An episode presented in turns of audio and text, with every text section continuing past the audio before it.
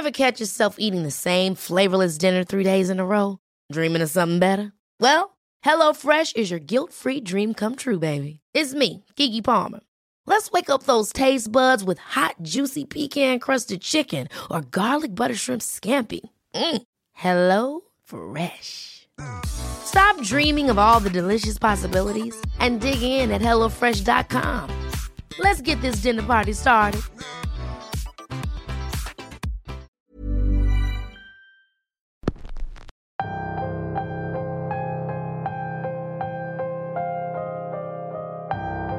Una emisión más en Radio Macabra, su programa favorito de la noche.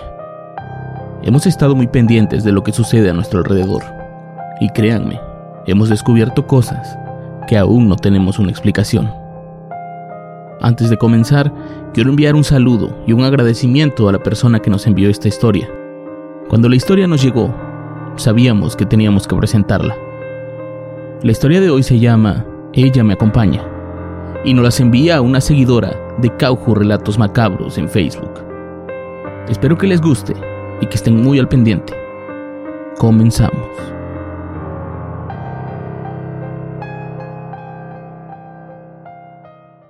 Esta historia me sucedió cuando yo estudiaba en el puerto de Veracruz.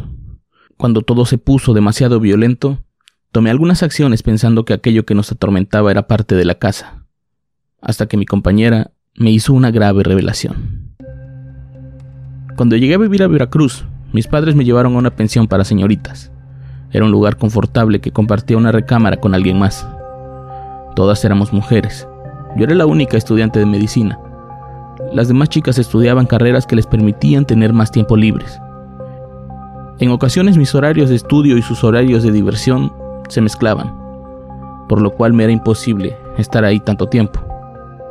Por medio de una compañera de clases conocí a Violeta, ella también estaba estudiando medicina, pero iba algunos semestres más adelantada que nosotras. Violeta vivía sola, rentaba una casa muy cerca de la escuela y pagaba una renta bajísima. Era una casa de dos plantas, tres recámaras, dos baños, sala, comedor, una cocina grande y un patio al frente con espacio para dos vehículos. Créanme, mis papás pagaban el triple para que yo compartiera un cuarto con otra persona. Sinceramente esa renta no tenía lógica. Una tarde mientras esperábamos en la cafetería, vi entrar a Violeta. Ella ya estaba haciendo prácticas en el hospital naval, por lo que su vida era muy ajetreada. Se le veía todo el tiempo corriendo, aislada, nerviosa, y en ocasiones la encontrabas durmiendo entre clases. Quienes estudiamos esa carrera sabíamos que la demanda de tiempo y de energía va en aumento conforme avanzas, pero lo de Violeta era extremo. Una tarde me acerqué a ella para platicar. Le dije que la había estado buscando, que quería proponerle algo. Le comenté que no estaba muy a gusto con mis compañeras de la pensión, que necesitaba mi propio espacio para poder estudiar. Ella me paró en seco y me dijo, ya sé para dónde vas, pero no, no puedo. No me gusta compartir, me gusta tener mi espacio y mi tiempo solo para mí. No es por nada, eres una buena chica, pero simplemente no quiero vivir con nadie más. Yo tenía preparado todo un discurso para ablandarle el corazón, pero ni siquiera me dejó decirlo. Su respuesta me dejó demasiado fría. Yo la conocía desde hace varios meses, pero jamás imaginé que me fuera a rechazar de esa manera. Hablando con la amiga que nos había presentado, me comentó que ella tampoco conocía su casa. Las veces que se llegaron a ver lo hacían en un punto intermedio, y que cuando su grupo de amigos en común le pedía que ofrecieran su casa para fiestas, ella se negaba de manera rotunda. Era como si no quisiera que la gente viera lo que se escondía ahí. Aquello me dejó con muchas dudas y desconfianza. Creí que tal vez era mejor no insistir. En esos años en Veracruz se vivía una época muy violenta a causa de los cárteles de droga. Entonces, no quería estar involucrada en algo así, menos con una actitud como la de Violeta. Pasó el tiempo y el semestre terminó. Yo en lugar de tomar vacaciones decidí adelantar materias durante el verano. Prácticamente tenía la pensión para mí sola. Era la única de las inquilinas que se había quedado durante las vacaciones. Parte de mí lo agradecía, pero con lo miedosa que siempre fui, por las noches cualquier ruido me ponía los pelos de punta. Una noche se me olvidó dejar prendida la luz de la entrada. Generalmente el dueño de aquella casa iba todas las tardes a encender las luces y a revisar que yo estuviera bien. pero aquel día no lo hizo. Al parecer estaba fuera de la ciudad. Yo trataba de dormir un poco, y de pronto el ruido de cristales rompiéndose me despertó. Al asomarme por la ventana vi un par de hombres intentando abrir la puerta de la entrada. Habían roto los cristales y metían la mano pensando que podían abrir desde adentro.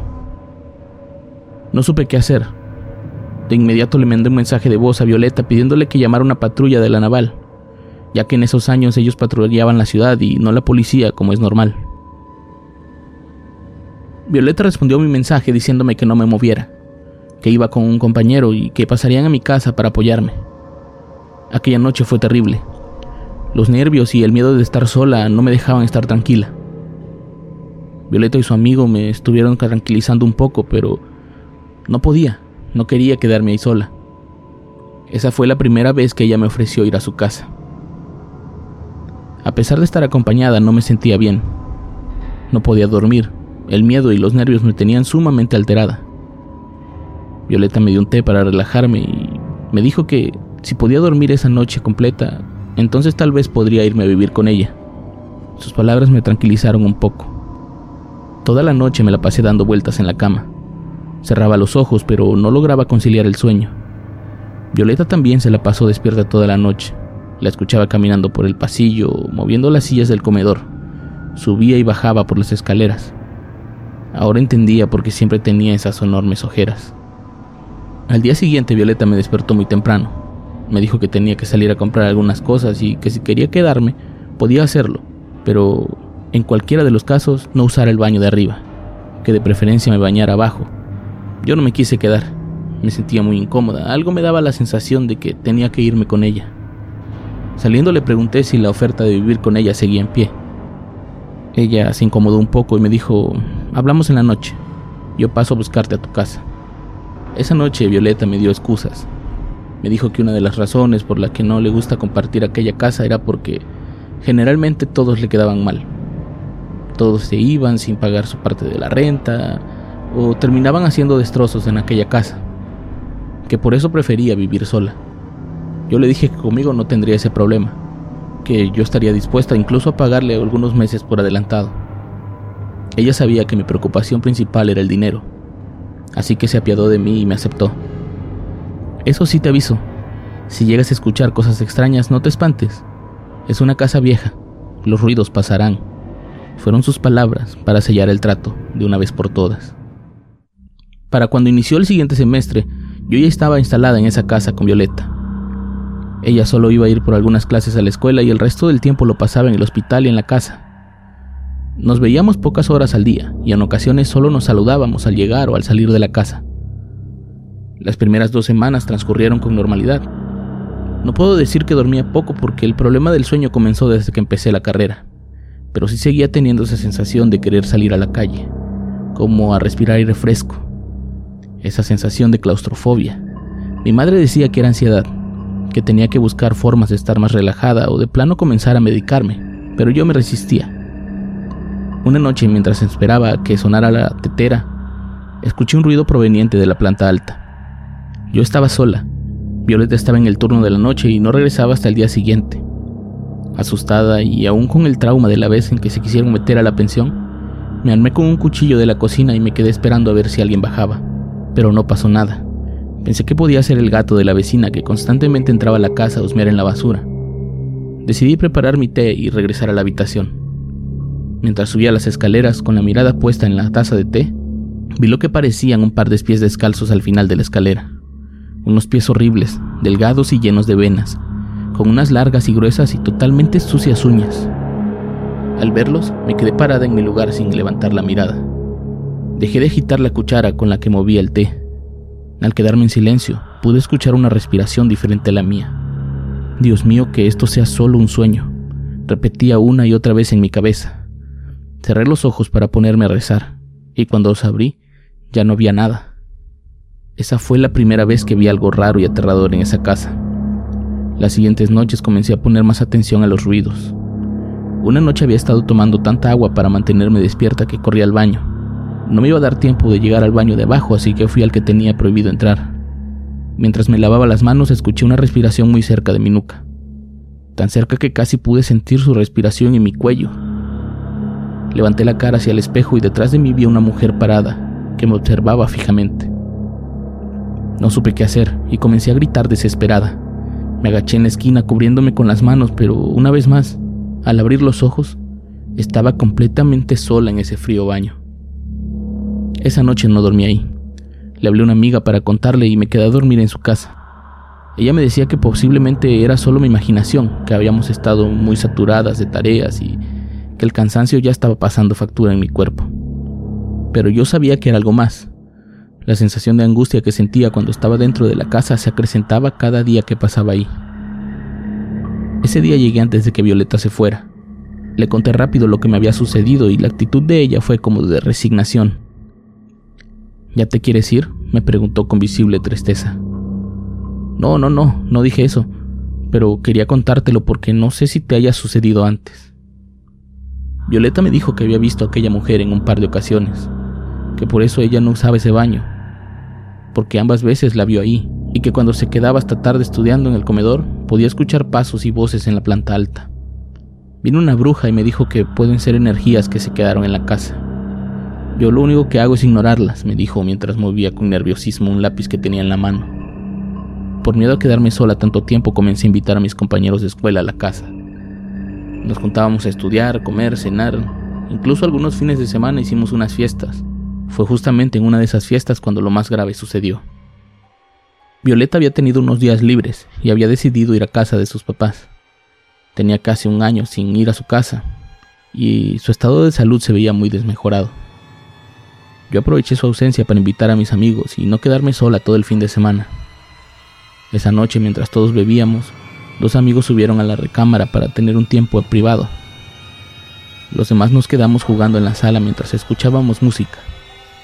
Pasados unos minutos, la música se detuvo y un fuerte ruido de un mueble moviéndose nos alertó. Lo siguiente fueron los gritos de mis amigos. Todos corríamos a la habitación a ver qué pasaba, pero la puerta estaba atascada. Tanto ellos en el interior como nosotros intentábamos abrir la puerta con lo que fuera, pero nada funcionaba. Tiren las patadas, gritaba mi amiga desde adentro. Este hombre nos quiere matar. Sus palabras hicieron que todos los de la fiesta comenzaran a patear la puerta con todas sus fuerzas, hasta que por fin la pudieron abrir. Al entrar a la recámara encontramos la cama completamente rota. Mis dos amigos estaban abrazados en el suelo llorando de miedo. Ella estaba en shock y él no podía decir una sola palabra. Bajamos a la sala con ellos después de varios minutos y los logramos tranquilizar un poco. ¿Qué pasó? No sé, solo recuerdo que estábamos acostados cuando de pronto la cama comenzó a moverse de un lado a otro. Yo sabía que estábamos solos porque yo le metí seguro a la puerta. Por eso me espanté, pensé que estaba temblando, nos contestó mi amigo. ¿Y ella no sintió? Claro que sí, la cama se movía de manera brusca y parecía no tocar el suelo. Nosotros íbamos de un lado a otro sin poder hacer nada, como si fuéramos canicas. Pero, ¿qué viste? Era un hombre alto con sombrero, parado al pie de la cama con los brazos extendidos hacia nosotros. ¿Como una sombra? No, no, no, como un hombre. Le vi la cara y todo. Would you like to look five years younger? In a clinical study, people that had volume added with Juvederm Voluma XC in the cheeks perceived themselves as looking five years younger at six months after treatment. Look younger, feel like you. Add volume for lift and contour in the cheeks with Juvederm Voluma XC. Reverse signs of aging by adding volume to smooth laugh lines with Juvederm Volure XC. For important safety information and to find a licensed specialist, visit juvederm.com. That's J U V E D E R M.com. Not for people with severe allergic reactions, allergies to lidocaine, or the proteins used in Juvederm. Common side effects include injection site redness, swelling, pain, tenderness, firmness, lumps, bumps, bruising, discoloration, or itching. There's a risk of unintentional injection into a blood vessel, which can cause vision abnormalities, blindness, stroke, temporary scabs, or scarring. Talk to a licensed specialist to find out if it's right for you. Esa noche la fiesta terminó con todos saliendo de la casa. Afuera todos me decían lo mismo. No te quería decir, pero se siente una vibra muy rara ahí dentro. Por momentos se siente como si te faltara la respiración, me decían varios. Al día siguiente le conté todo a mis papás. Ellos son muy creyentes en Dios y fueron un par de días para bendecir la casa. Conocían a un sacerdote en Veracruz y él aceptó gustoso hacer la bendición de la casa. La que no estaba del todo de acuerdo era Violeta. Ella decía que no creía en eso y que ella ya lo había intentado antes, pero que nada iba a funcionar. Me queda menos de un año en Veracruz. Solo estoy esperando terminar las prácticas y largarme de este lugar. Te recomiendo que busques dónde vivir, pero por favor no te quedes aquí, me dijo Violeta. Ella no quiso estar presente mientras bendecíamos la casa. Me dijo que tenía muchas cosas que hacer y no la vi hasta el siguiente día. Esa tarde el padre Mauro llegó a la casa y lo primero que hizo fue persignarse antes de entrar. Aquí sí se siente el dolor, nos dijo. Comenzó a recorrer la casa mientras leía la Biblia. Mis padres y yo caminábamos detrás de él. Al llegar a la cocina se detuvo y me dijo, ¿Alguna vez has visto algo aquí? Le respondí que no y comenzamos a rezar en voz baja. Al terminar nos pidió subir a las habitaciones. Ahí fue lo peor. Entramos a la primera habitación y el padre comenzó a sentir mareos. Lo tuvimos que sostener de los brazos para poder sacarlo de ahí. La siguiente recámara fue la mía. Ahí estuvimos más tiempo. Mis padres le pidieron hacer una oración en la recámara y regar más agua bendita que en el resto de la casa. El padre no dijo nada, pero todo lo hacía con mucha premura. Al llegar a la recámara de Violeta vimos que estaba cerrada con llave. De verdad no quería que el padre entrara. Él tocó la puerta. El padre pudo sentir una presencia. Está allá adentro. La pudo sentir. Su angustia traspasa la puerta y se aferra a mi rosario. Nos dijo mientras levantaba la mano con la que sostenía un rosario de madera. El rosario no paraba de moverse en forma pendular frente a nuestros ojos. Eso nos asustó mucho. El siguiente paso era ir al baño. Ahí el padre tuvo una visión muy extraña que lo hizo llorar.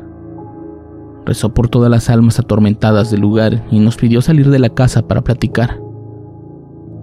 Aquí ocurrió algo terrible, nos dijo. Hay al menos cuatro almas diferentes, pero la más extraña es la de la recámara de tu amiga. Esa es diferente a las otras tres. No sufrió lo mismo, pero se siente su dolor. Habla con tu amiga y pídele que te diga la verdad. Algo pasa en la casa, pero también algo pasa con ella. Esa casa no puede ser bendecida, no importa cuánta agua bendita yo eche. Mis papás se quedaron a dormir conmigo esa noche y pudieron experimentar los ruidos. No quisimos salir de la recámara, pero abajo se escuchaba como si rompían platos y cristales. También se escuchaba como los muebles se movían de un lado a otro, arrastrándose. Cosa que ya me había pasado antes, pero para ellos era la primera vez. Al día siguiente esperamos a Violeta para hablar con ella. Nos sentamos en el comedor y mis papás comenzaron a contarle todo lo que había pasado con el padre Mauro. Ella no parecía sorprendida, al contrario se veía muy apenada.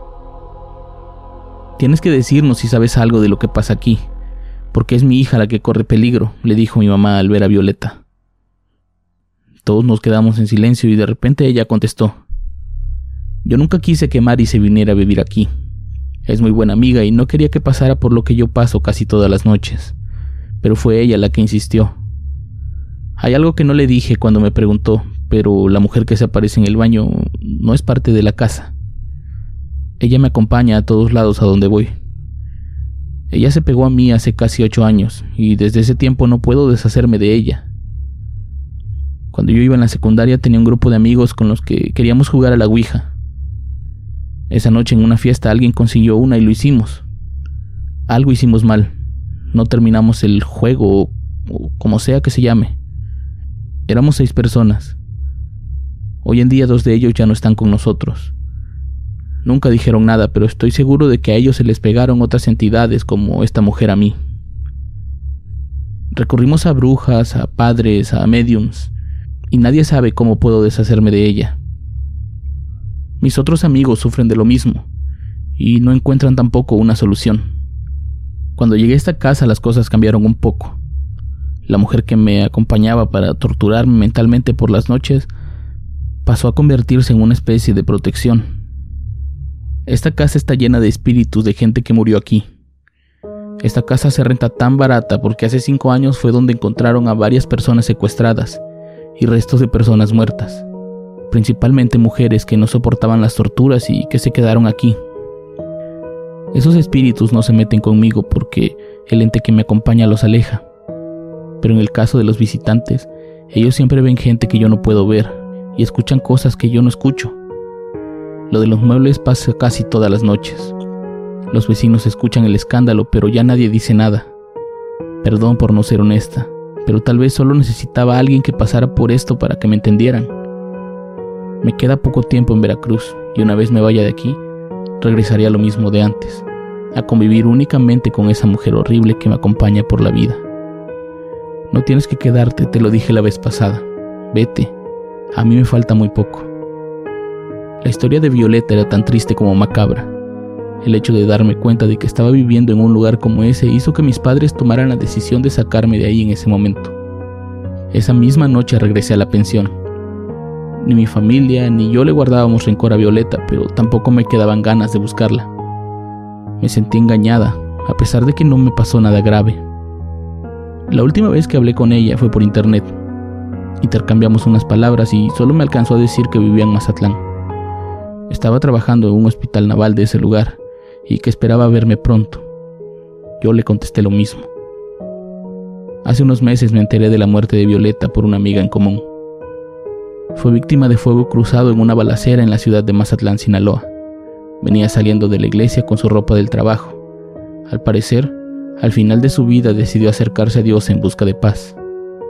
Paz que lamentablemente no pudo encontrar nunca.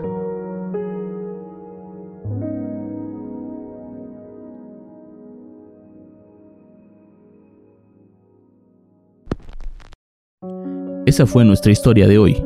Como pueden ver, hay cosas que desconocemos y hay secretos que nos ocultan. La próxima vez que nos escuchemos, habrá comenzado un nuevo mes y con él nuevas historias. Solo aquí, en Radio Macabra, éxitos que te matarán de miedo. Buenas noches.